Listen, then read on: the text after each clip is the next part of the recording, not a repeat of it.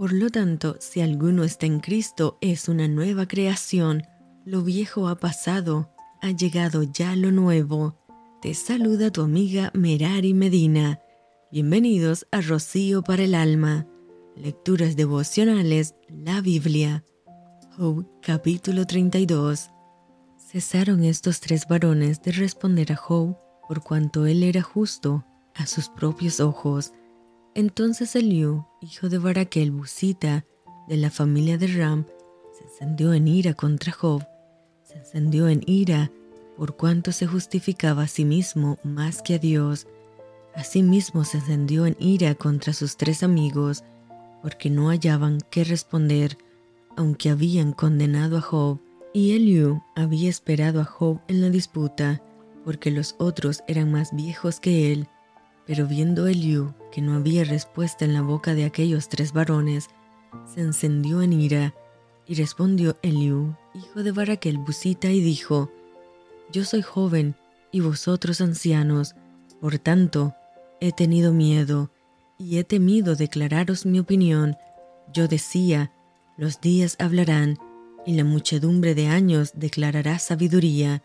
Ciertamente espíritu hay en el hombre y el soplo del Omnipotente le hace que entienda. No son los sabios los de mucha edad, ni los ancianos entienden el derecho. Por tanto yo dije, escuchadme, declararé yo también mi sabiduría.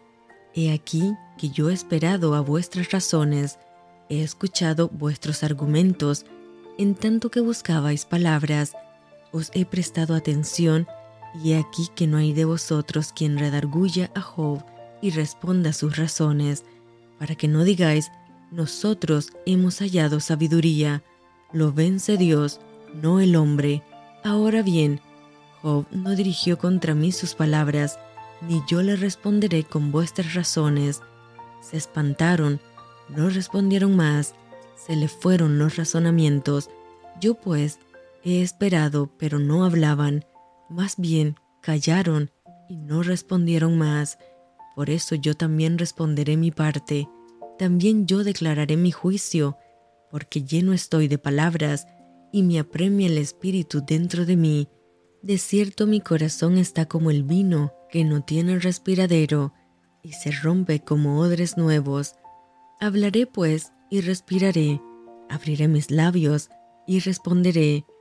No haré ahora acepción de personas, ni usaré con nadie de títulos lisonjeros, porque no sé hablar lisonjas de otra manera, en breve mi hacedor me consumiría.